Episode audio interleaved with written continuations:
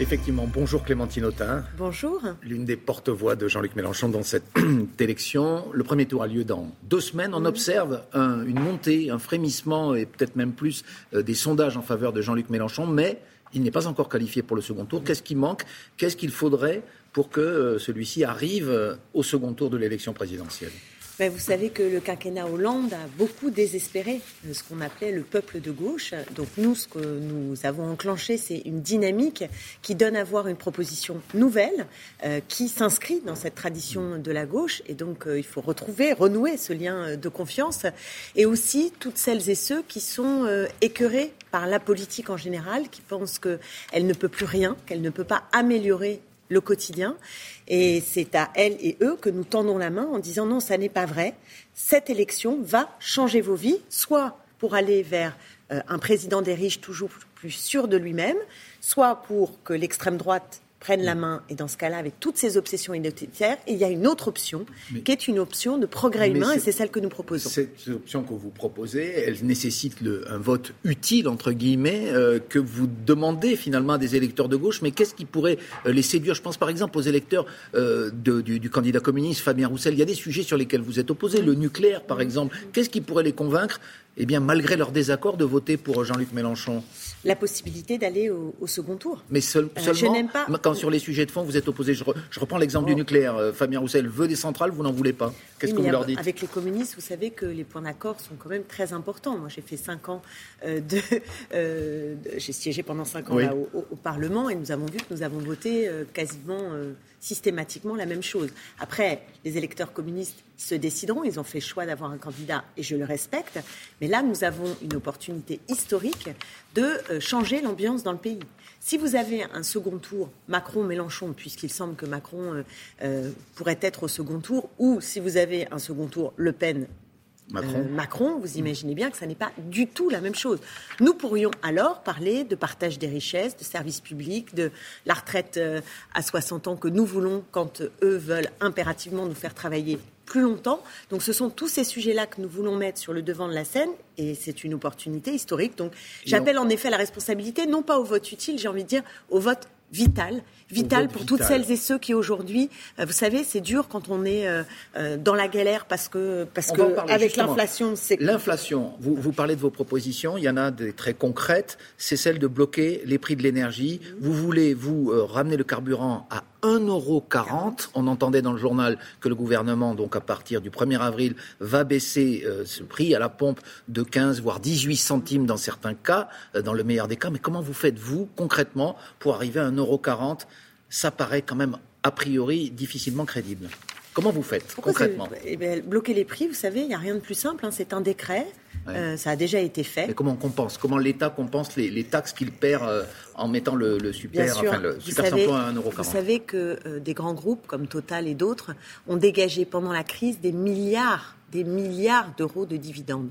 Nous, ce que nous disons, et c'est pas simplement sur la question de l'essence, hein, c'est plus global dans notre projet de financement, c'est qu'il faut aller taxer les grands groupes qui font des profits indécents pour permettre de bloquer les prix et pour permettre d'augmenter les salaires, puisque nous voulons porter le SMIC immédiatement à 1400 euros et rehausser également les minima Mais c'est faisable immédiatement Bien sûr que c'est faisable immédiatement. Le jour où Jean-Luc Mélenchon arrive au pouvoir, le blocage des prix, c'est un décret. Hein. C'est un article du Code du commerce, euh, L412-2, je Et les entreprises payent la différence. Et les entreprises payent la différence. Et ils ont des marges. Les grands groupes ont des mmh. marges. Donc, ce qui ne va plus, c'est qu'on n'a pas les moyens de se payer euh, des dividendes pour les actionnaires aussi colossaux quand vous avez des millions de gens des millions de gens qui n'ont pas des problèmes simplement en fin de mois, qui ont des problèmes dès le début du mois.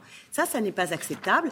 Et le gel, le gel, vous savez, dans la fonction publique, il faut aussi dégeler les salaires parce que euh, ça fait euh, maintenant, on va, on va, finir par compter en décennies, euh, que ce gel des salaires fait aussi qu'il y a une paupérisation, voilà, qu'il y a une paupérisation dans ces métiers-là. Donc oui, nous voulons que celles et ceux qui travaillent puissent gagner correctement, dignement leur vie, et que celles et ceux ah, qui ne sont pas dans l'emploi profitent du partage des temps de travail que nous allons Encore une fois, je me permets d'insister, est-ce que le système économique social, euh, environnemental et prêt aux réformes radicales que vous proposez, notamment euh, sur, le, sur, le, sur le carburant. Je, cite François Ruffin, un de vos amis à, la France Insoumise. Si demain Jean-Luc Mélenchon est élu, il y aura en face, il y aura toujours, je le cite, hein, le MEDEF, le FMI, un ordre bourgeois qui viendra dire c'est pas possible. Mais ça, vous ne le craignez pas? Mais, donc, qu'est-ce qu'il faut faire alors? Il faut casser cet ordre le jour où Jean-Luc Mélenchon arrive aux affaires? Ce qu'il faut, c'est le nombre. Vous savez, c'est le nombre. Quand en 36, on a fait les congés payés, vous croyez quoi? Que le patronat à l'époque, il, était d'accord? Non. Ce qui a tout changé, c'est la mobilisation populaire. Donc moi, ce que je dis à celles et ceux qui nous regardent, c'est que là, dans 15 jours, c'est notre mobilisation dans les urnes qui peut commencer à enclencher un mouvement pour que, enfin, enfin, euh, la marche de l'égalité soit reprise dans notre pays. Vous savez, on est en République, on nous fait beaucoup de leçons de République, mais la République, c'est la liberté, l'égalité, la fraternité. Or, la liberté, aujourd'hui, elle est confondue avec le libéralisme. L'égalité, elle est en marche arrière et la solidarité, moi, je crois qu'elle est morte dans la mer Méditerranée. Donc notre projet, il est profondément républicain et il vise à redonner de la fierté, de la dignité au monde populaire. Est-ce qu'une partie des électeurs de gauche ont encore un peu de mal à y, adhérer pardon, euh, en regard de la position de Jean-Luc Mélenchon vis-à-vis de ce qui se passe en Ukraine, vis à -vis de ce qui est considéré comme de la mensuétude qu'il a eue vis-à-vis de Vladimir Poutine pendant des années Est-ce qu'il n'y a pas une réticence d'une partie des électeurs de gauche sur cette question? Moi, ce que je veux dire là-dessus, c'est que euh, le mouvement de la France insoumise veut entraîner le camp de la paix. Voilà. C'est ça. Autour de l'Union populaire. Non, mais c'est un parti Ça, c'est le point de départ. Mais dans les faits, par exemple, le président Zelensky est venu à l'Assemblée nationale, enfin, est venu, n'est pas venu justement, à parler en visioconférence aux députés. Vous y étiez, vous avez salué cette, cette initiative, mais dans le même temps, euh, Jean-Luc Mélenchon euh, dit euh, sur France 2 cette semaine, encore une fois, qu'il ne faut pas livrer des armes à l'Ukraine, à la résistance ukrainienne, ce que demande le président Zelensky. Est-ce qu'il n'y a pas là une contradiction? Euh, d'abord, c'est une, question assez complexe et qui peut faire débat dans notre grande famille politique, hein, la question euh, de livrer immédiatement des armes, parce qu'à la fois, nous voulons entraîner le camp de la paix et nous savons depuis Jaurès que la logique de guerre n'amène pas la paix, donc ça c'est un, un, sujet. Et après, il y a l'immédiateté, effectivement, de savoir si on doit livrer des armes. Donc ça, c'est une question, mais, quelle est ne perdons pas. Position, Madame Autain vous connaissez le point de vue de Jean-Luc Mélenchon, quel candidat que je soutiens et pour lequel euh, j'appelle à voter pour dans deux semaines. C'est le point de vue de Jean-Luc Mélenchon, c'est ce que vous nous dites. Exactement. pas le vôtre ce matin. pas ce que je suis en train de vous dire. Je suis en train de vous dire que c'est son point de vue et écoutez la logique générale que nous défendons. Nous défendons le camp de la paix et pour cela, et pour cela, nous avons des propositions géopolitiques importantes parce que euh, il faut euh, mener le rapport de force avec Poutine, qui est un tyran extrêmement dangereux et c'est l'urgence du moment.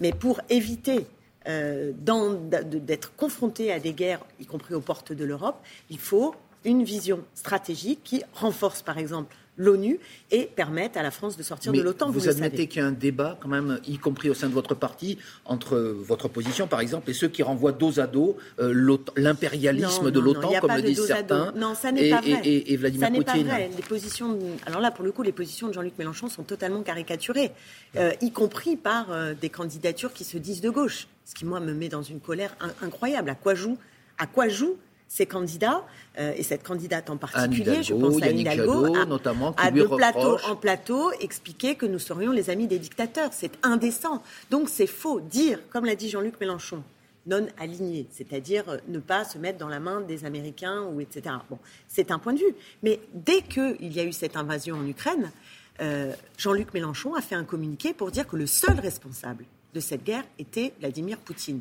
Donc il faut arrêter d'expliquer que Jean-Luc Mélenchon renverrait dos à dos les... Non, ça n'est pas le sujet. Bien sûr que ce sont les Ukrainiens qui sont aujourd'hui sous les bombes et que c'est euh, le tyran euh, Poutine qui est responsable de cette guerre et que nous comptons non seulement sur euh, la, la, enfin, je veux dire, le peuple ukrainien aujourd'hui est d'une résilience incroyable, mais aussi sur les Russes qui euh, s'oppose, qui ose s'opposer à Poutine, qui pourtant euh, euh, est de plus en plus virulent en matière de censure et de, et de voilà d'autocratie. Clémentine on revient à l'état des lieux donc de cette présidentielle à deux semaines du premier tour. La montée de Jean-Luc Mélenchon, on l'a dit, est réelle, mais il y a quand même une hypothèse qui est la plus sérieuse de second tour. Vous l'avez vous-même évoqué, c'est celle d'un duel Macron-Le Pen, comme en 2017.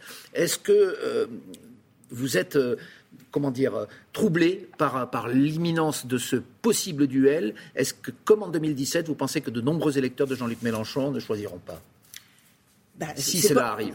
Moi, si j'ai une bataille, c'est que nous soyons au second tour. Oui, parce que dans, je, je prends l'autre hypothèse. On eh a pris mais dans ce cas-là, le problème est réglé. victorieux. Qu'est-ce qui se passera si vous n'êtes pas au second tour mais oui, mais ce que, je suis en train de vous dire, c'est que si nous sommes au second tour, le problème est réglé. La menace de l'extrême droite est réglée. Non, mais que chacune et chacun qui nous écoute et qui ne veulent absolument pas de l'extrême droite, y réfléchissent. Mais aujourd'hui, ce n'est pas ce qu'annoncent la plupart des sondages qui voient Marine Le Pen au second tour. Qu'est-ce que vous ferez? Écoutez, on vous le dira le, dimanche soir. Moi, je ne me mets pas dans une perspective que je combats et j'ai 15 jours pour combattre cette hypothèse. Je ne vais pas. De nombreux électeurs seraient prêts, de nombreux électeurs de la France Insoumise seraient prêts à voter Marine Le Pen si l'on en croit euh, différentes études qui ont été euh, publiées ces derniers jours. Écoutez, on n'y est pas, voilà. Et euh, comptez sur nous, en tout cas, pour être très, comment dire, combatif contre l'extrême droite. Et pas simplement le temps d'un soir, hein, parce que M. Macron, qui devait être un barrage, on s'est rendu compte qu'il a été bien souvent une passerelle et qu'il ne nous a pas permis de, euh, d'endiguer cette montée des idées d'extrême droite. Donc c'est pourquoi nous prendrons nos responsabilités, mais, mais, mais vous savez bien que nous ne sommes pas les... Enfin voilà, qu'on est face à un problème qui est un problème au long cours, idéologique, et nous, point par point, nous nous opposons à cette extrême droite qui gangrène les esprits. Merci Clémentine Autain. Vous êtes donc députée, soutien de Jean-Luc Mélenchon. On l'a beaucoup entendu ce matin, et aussi auteur, je le précise. Vous avez publié une dizaine d'ouvrages, dont celui-ci. C'est le dernier euh, livre que vous publiez, Les faussaires de la République, aux éditions du Seuil dans la collection Libelle. Merci, Merci beaucoup. À vous. Suite de Télématin.